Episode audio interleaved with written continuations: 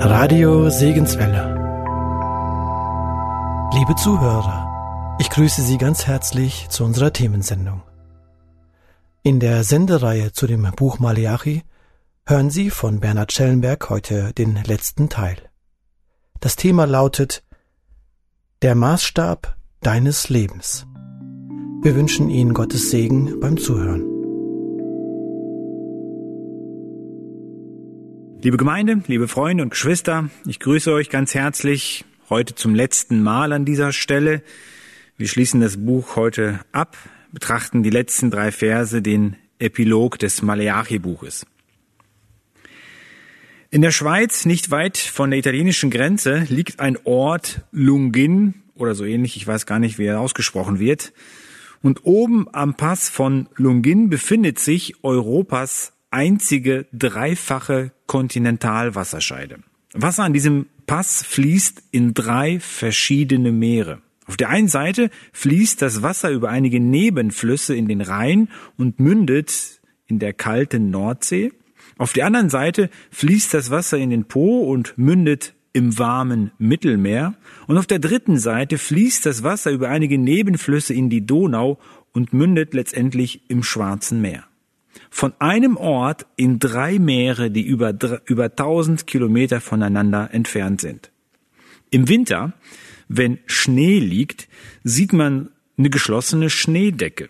Scheinbar eine Einheit. Man sieht keine Grenzen oder Unterschiede, aber unsichtbar verläuft eine ganz klare Trennung, eine Grenze, die darüber entscheidet, ob die Schneeflocke nach der Schmelze in der kalten Nordsee im Schwarzen Meer oder im warmen Mittelmeer endet. Ein Zentimeter, vielleicht sogar Millimeter sind entscheidend, wo die Reise hingeht. Ein bisschen weiter rechts, ein bisschen weiter links ist im Leben ja oft nicht so entscheidend. Befindet man sich aber an einer Wasserscheide, zählt jeder Millimeter.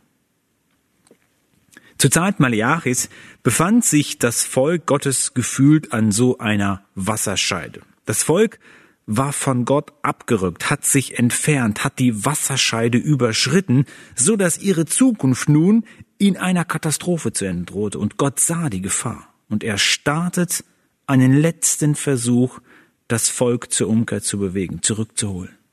Maleachi ist das letzte Gespräch, das Gott mit seiner geliebten Frau führt. Die Frau, die er damals als Kind blutig auf dem Feld fand, zu dem er sprach, du sollst leben.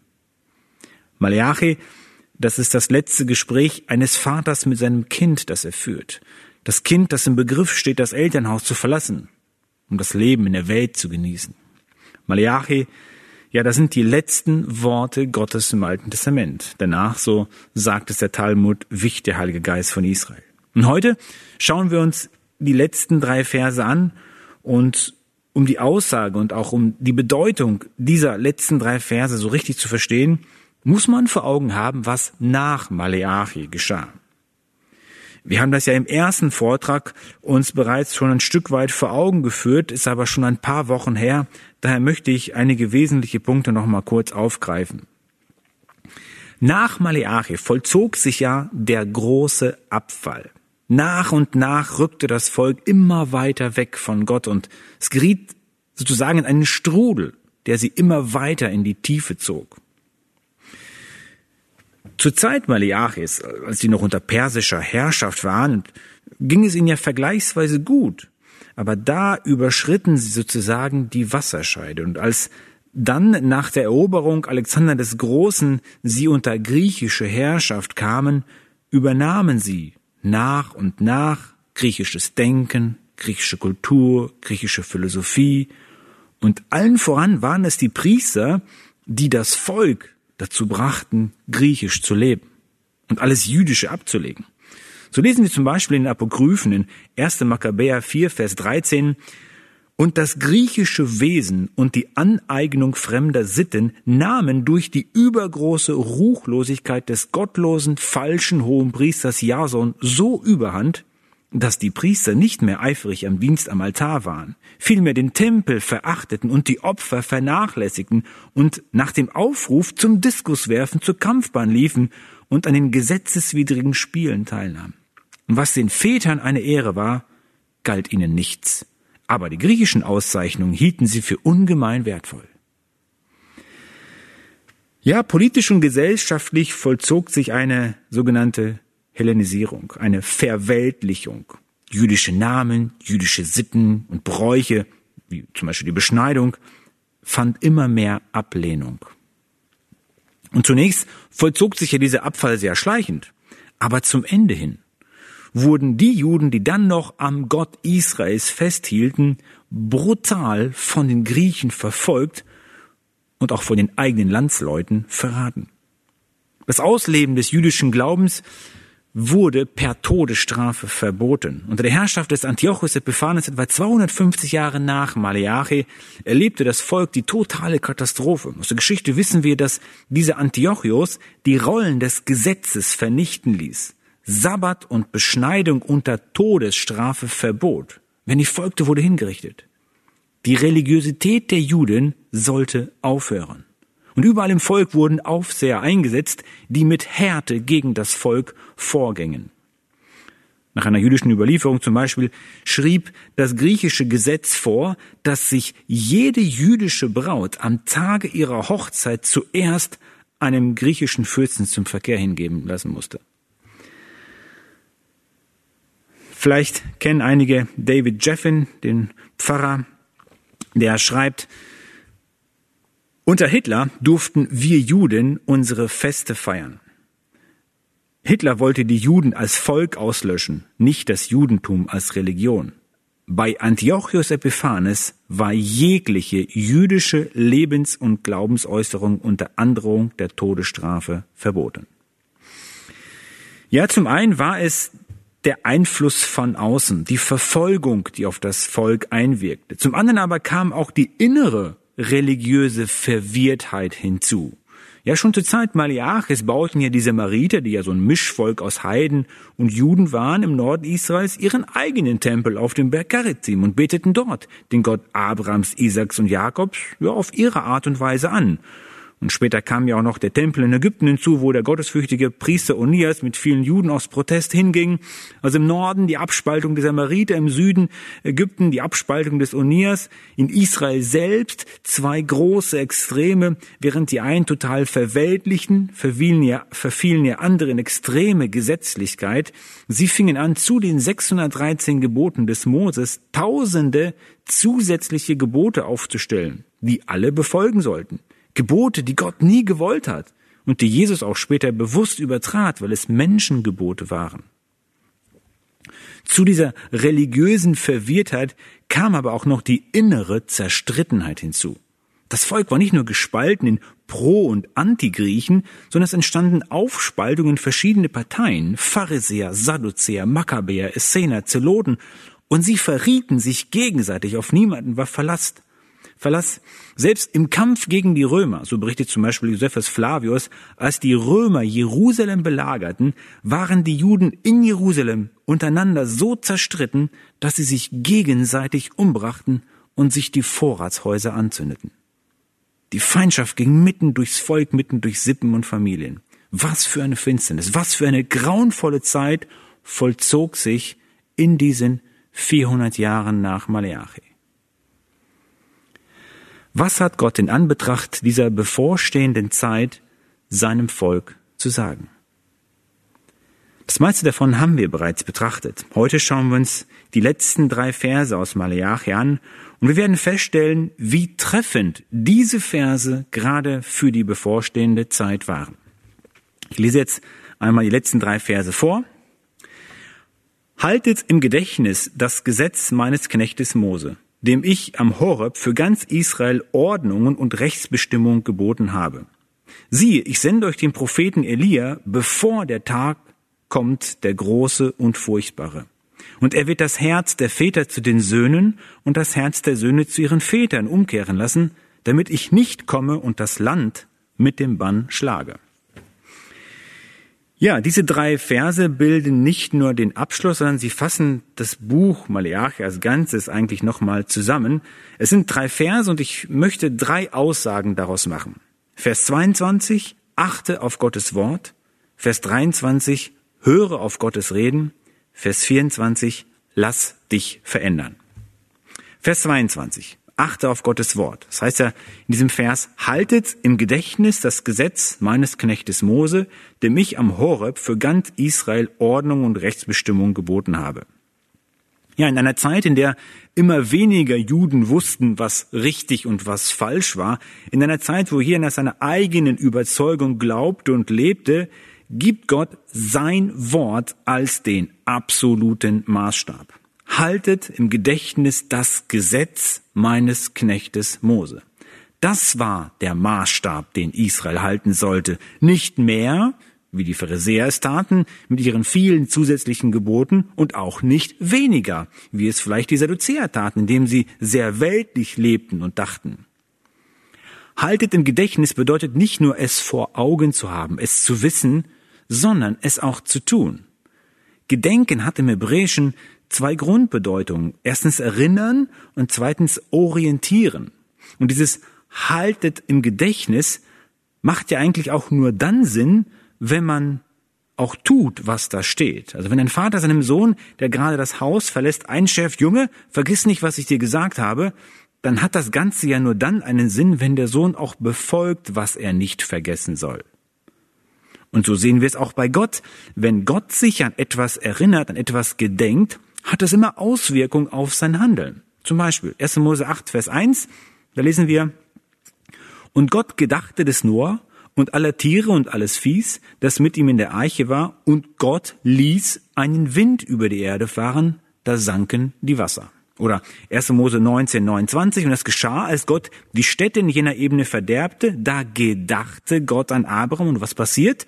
Und er führte Lot mitten aus dem Verderben. Also wenn Gott sich an etwas erinnert, wenn Gott etwas gedenkt, hat das immer Auswirkungen auf sein Handeln. Und so ist das auch in Maleache zu verstehen. Wir sollen gedenken, um es zu halten. So schreibt ja auch Paulus an Timotheus und sagt, halte im Gedächtnis Jesus Christus. Hier geht es nicht nur um Erinnerung, um nicht vergessen, sondern wir sollen es leben. Weiter heißt es, halte im Gedächtnis das Gesetz meines Knechtes Mose.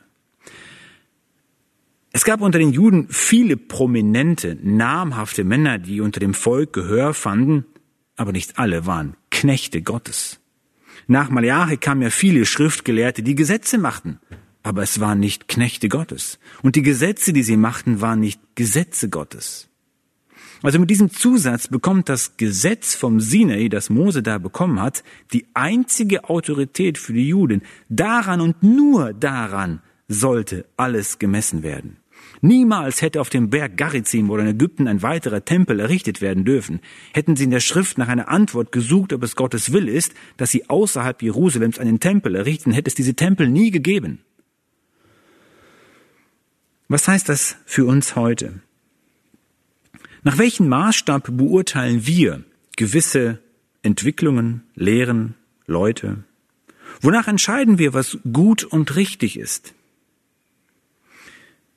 Wir hören über YouTube oder sonst wo faszinierende Ansprachen, brillante Redner, die uns total ansprechen und viele sagen, wow, der ist richtig drauf, den höre ich gerne, seine Ansprachen, die tun mir richtig gut. Nach welchem Maßstab beurteilen wir solche Redner und Ansprachen? Ist es nicht oft unser Bauchgefühl, unser Jucken in den Ohren nach solchen faszinierenden Rednern? Wie oft sind wir selbst der Maßstab? Wir das Zentrum, wonach beurteilt wird. Oh ne, der ist mir zu streng, so sehe ich das nicht. Oder der andere gefällt mir ganz gut, der baut mich richtig auf, der hat auch genau die Sicht, die ich habe. Aber ist so ein Denken nicht genau der Ansatz, der letztendlich dazu führt, dass Gottes Wort als Maßstab beiseite geschoben wird, vergessen wird? Vielleicht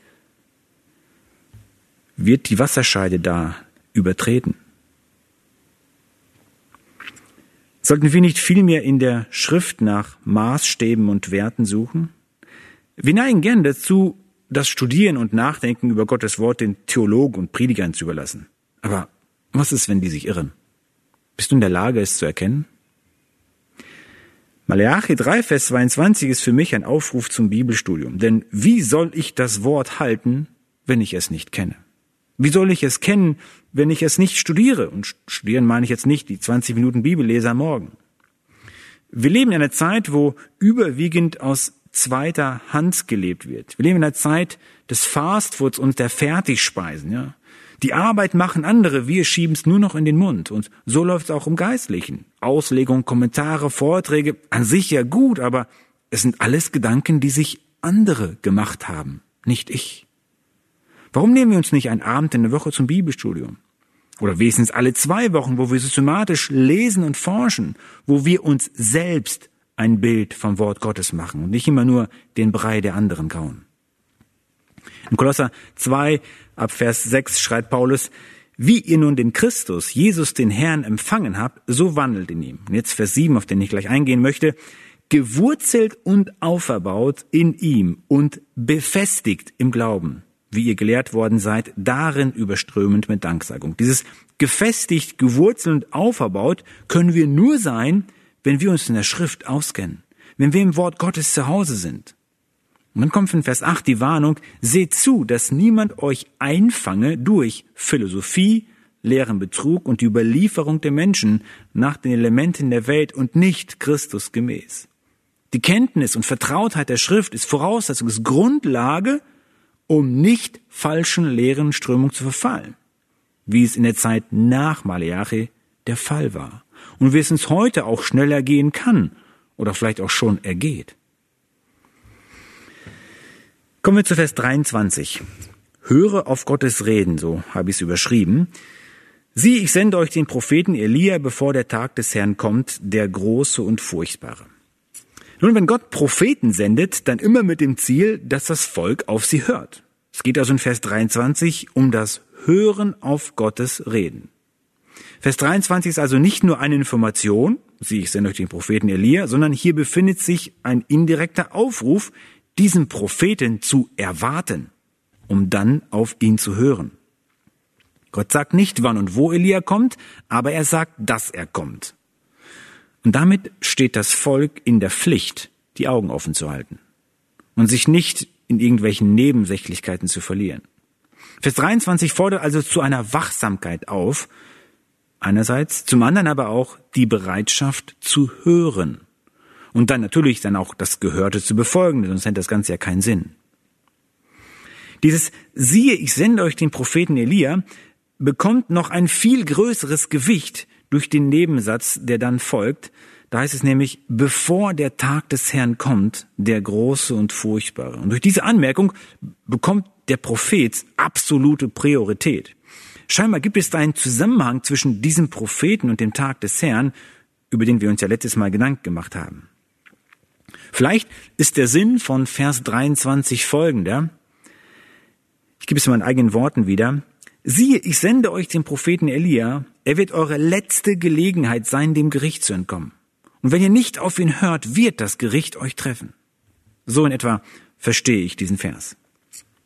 Okay. Warum spricht Gott eigentlich von Elia? Der hat doch schon längst gelebt. Elia lebte 400 Jahre vor Maleachi. Warum Elia? Nun, Elia gilt als der größte Prophet des Alten Testaments. Auf dem Berg der Verklärung erscheinen zwei Personen. Wer sind diese? Mose und Elia. Mose als Vertreter des Gesetzes, Elia als Vertreter der Propheten, so könnte man es vielleicht sehen.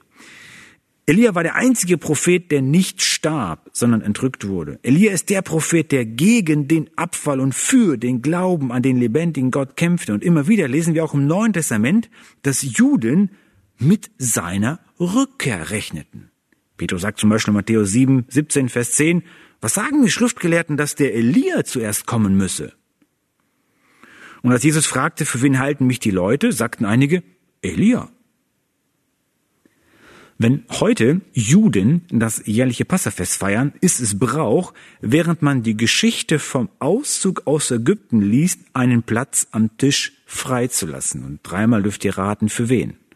Genau, für Elia. Man stellt einen Stuhl an den Tisch und stellt einen großen, schönen Becher an den Platz, der für Elia reserviert ist, und damit symbolisieren sie ihre Erwartung auf das Kommen des Elia. Also wenn die Juden auf einen Prophet hören sollten, dann auf Elia. Als dann 400 Jahre später Johannes der Täufer auftrat, fragten sich auch viele, äh, ist, ist, ist das der Elia, auf, auf den wir warten? Und tatsächlich kündigte ja auch vor seiner Geburt ein Engel genau das seinen Eltern an. Lukas 1, Vers 17. Er, also Johannes der Täufer, wird in dem Geist und in der Kraft des Elia einhergehen und der Väter Herzen zu bekehren zu den Kindern und Ungehorsame zur Gesinnung von Gerechten, um den Herrn ein zugerüstetes Volk zu bereiten. Auch Jesus bestätigt in Matthäus 11, Vers 14, dass Johannes der Täufer Elia ist. Und wenn ihr es annehmen wollt, er ist es, der kommen soll. Aber, und das werden wir gleich im nächsten Vers noch sehen, Johannes, der Täufer, ist nur eine Teilerfüllung. Es muss noch ein dritter Elia kommen, aber dazu später mehr. Schauen wir uns jetzt den Vers 24 an, den allerletzten Vers im Alten Testament.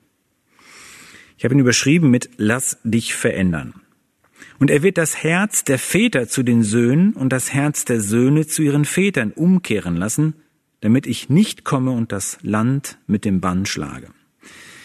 Ja, dieser letzte Vers der Bibel ist etwas kompliziert und ich glaube, es ist einfacher, wenn wir mit dem Ende anfangen, mit dem letzten Satzteil, mit diesem Bann, damit ich nicht komme und das Land mit dem Bann schlagen.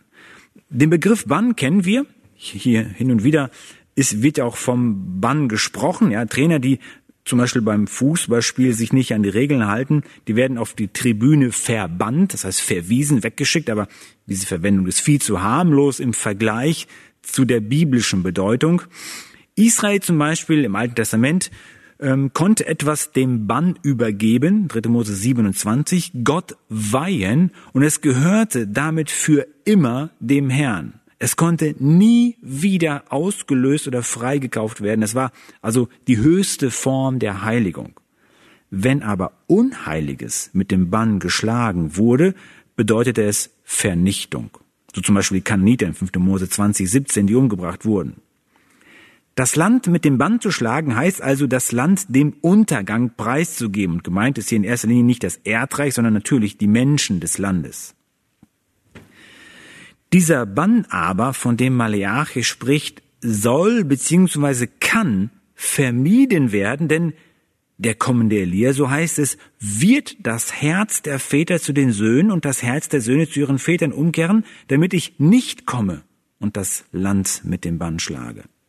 Also die Absicht Gottes ist es, eigentlich den Bann zu verhindern. Gott sendet Elia, weil er das nicht möchte, das Land mit dem Bann zu schlagen. Gott will nicht den Tod des Sünders, sondern dass er umkehre und lebe, sagt uns Hesekiel. Obwohl das Volk den Bann, na klar, voll verdient hat, setzt Gott alles dran, es zu verhindern. Warum? Weil er sein Volk liebt. Das Buch Malachi beginnt mit der Liebe Gottes, ich denke, ihr erinnert euch noch, und das Buch endet mit der Liebe Gottes. Okay, soweit denke ich, ist Vers 24 klar, aber was bedeutet es, das Herz der Väter zu den Söhnen und das Herz der Söhne zu ihren Vätern umkehren zu lassen? Die alten Rabbiner deuteten diese Aussage so, um Frieden zu machen unter den Israeliten. Elia soll also den innersten Frieden in den Familien, im Volk wiederherstellen. Und dieser Friede wurde nicht nur von den Kindern, sondern auch von den Vätern gebrochen. Gut, in Anbetracht der Zerstrittenheit und auch der Verfeindung der Familien und Generationen, die in den 400 Jahren nach Malachi eintraf, ich hatte es ja anfangs kurz aufgezeigt, könnte man bei diesem Satz durchaus an eine ja große Versöhnung, an eine Familienzusammenführung vielleicht denken. Aber würde so eine, ich sag mal, Familienversöhnung Gott davon abhalten, das Land mit dem Band zu schlagen? Steckt in dieser Aussage nicht viel mehr? Jesus zum Beispiel sagt über Johannes in Matthäus 17, Vers 11, Elia kommt zwar und wird alle Dinge wiederherstellen, ich aber sage euch, dass Elia schon gekommen ist und sie haben ihn nicht erkannt, sondern an ihm getan, was sie wollten. Jesus spricht hier nicht von einer Familienzusammenführung, sondern spricht hier von viel mehr.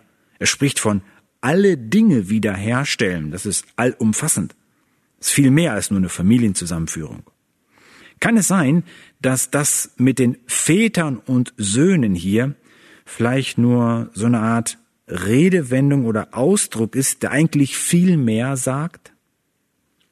Die Aussage des Engels in Lukas 1, Vers 17, der die Geburt des Johannes ankündigt, ist ja auch viel weitreichender. Er sagt, Johannes wird nicht nur die Väter Herzens zu den Kindern bekehren, sondern dass er auch Ungehorsame zur Gesinnung von Gerechten bekehren wird, um dem Herrn ein zugerüstetes Volk zu bereiten. Mir scheint, dass diese Vater-Sohn-Beziehung oder auch Eltern-Kind-Beziehung hier im letzten Vers der Bibel nur ein Ausdruck für eine viel umfangreichere oder größere Sache ist. Vielleicht ist es so wie mit manchen Redewendungen, die wir heute kennen und nutzen. Wir sprechen zum Beispiel vom ersten Hahnenschrei. Der Hahn kräht morgens. Gemeint ist aber natürlich viel mehr als nur dieser Hahnenschrei. Ein neuer Tag beginnt, die Sonne geht auf, die Nacht ist zu Ende. Der Hahnenschrei findet zwar statt und ist auch so das typische Kennzeichen, die erste Ankündigung, aber gemeint ist viel mehr. Und vielleicht ist in diesem Sinne auch dieser Vers mit der Vater-Sohn-Beziehung nur ein Bild, eine Ankündigung für die Wiederherstellung aller Beziehungen, vor allem der Beziehung zu Gott. Ja, ich glaube, Vers 24 meint mehr, als auf den ersten Blick zu lesen ist, weil die Heilung aller gebrochenen Beziehungen ist ja auch nur dann möglich, wenn zuvor die Beziehung zu Gott wiederhergestellt wird.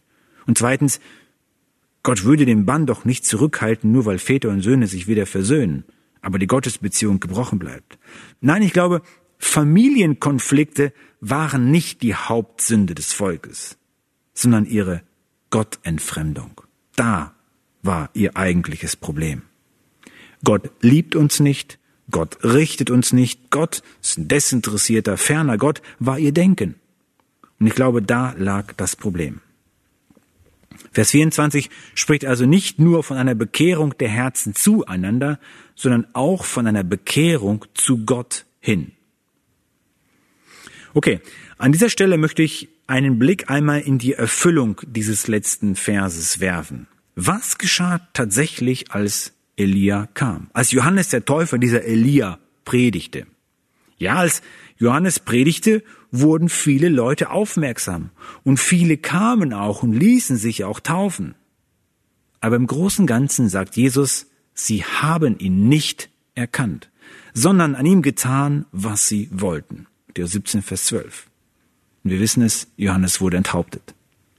Nicht nur Johannes, auch Jesus selbst ließen sie hinrichten. Ja, und so kam, was kommen musste.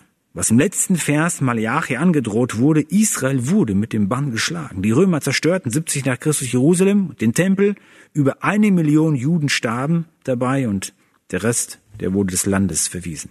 Und damit ist die Drohung, ich sag mal, zum Teil aus dem letzten Vers Malachi in Erfüllung gegangen. Sie ist wahr geworden. Die Drohung ja, aber die eigentliche Verheißung ja nicht. Denn Malachi sagt, er wird das Herz der Väter zu den Söhnen und das Herz der Söhne zu ihren Vätern umkehren lassen. Aber zur Zeit des Johannes ist das nicht geschehen. Nun, so wie ich es verstehe, war Johannes der Täufer auch nur eine Teilerfüllung, so wie auch der Bann, der dann eintraf, nur eine Teilerfüllung war. Es soll noch ein Prophet in Israel kommen, der wie Johannes im Geist und in der Kraft des Elia alle Dinge wiederherstellen wird.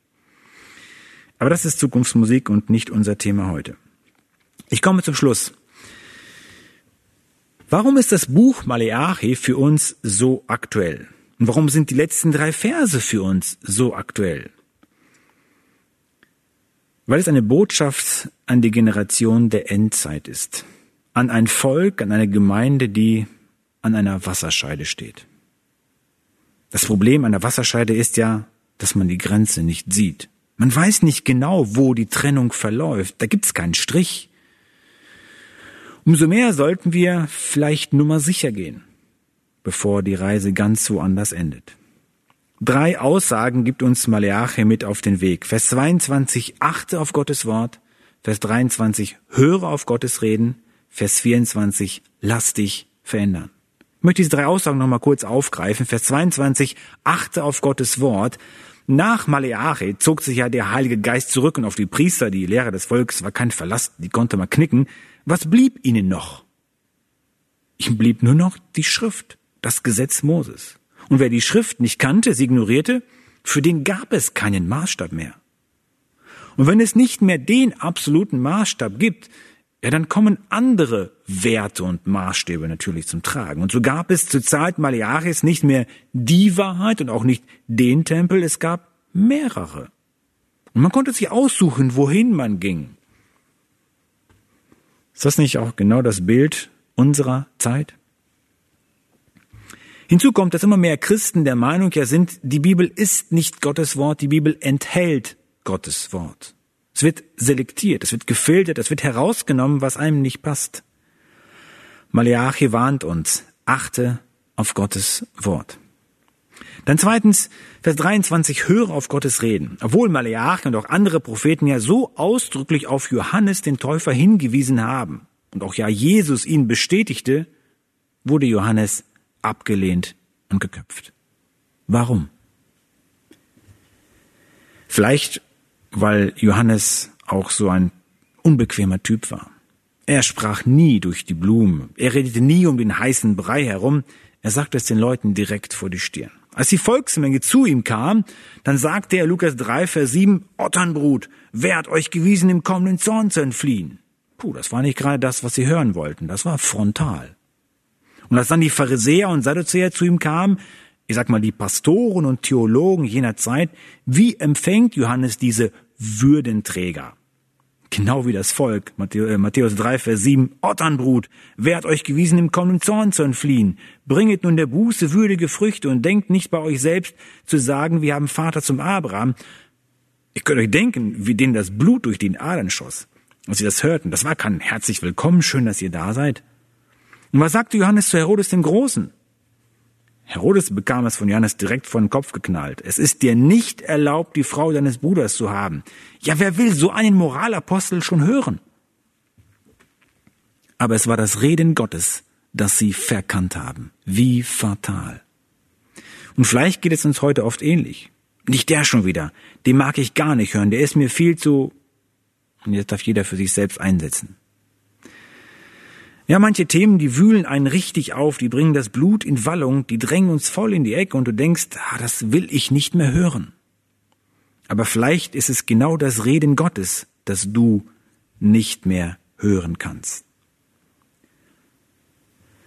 Maleachi fordert uns auf, höre auf das Reden Gottes. Und drittens, der letzte Punkt, Vers 24, lass dich verändern. Die Juden waren in Religiosität, in Tradition festgefahren. Obwohl sie eigentlich einen Elia erwarteten und den Ernst der Lage kannten, war kaum einer bereit, seinen Standpunkt aufzugeben und Johannes zu folgen. Gottes Ruf war zu unbequem, der Preis zu hoch. Bist du bereit, dich verändern zu lassen? Das Buch Malachi spricht viele Punkte unseres Lebens an. Ich möchte Mut machen, in einem Vier-Augen-Gespräch mit Gott darüber zu reden und vielleicht das Buch im Nachgang nochmal durchzulesen. Ich möchte diesen Vortrag und auch die ganze Reihe mit dem Vers aus 1. Thessalonicher 5, Vers 21 schließen. Prüfet alles und das Gute behaltet. Amen. Radio Segenswelle. In der Sendereihe zu dem Buch Malachi hörten Sie von Bernhard Schellenberg den letzten Teil. Das Thema lautete Der Maßstab deines Lebens.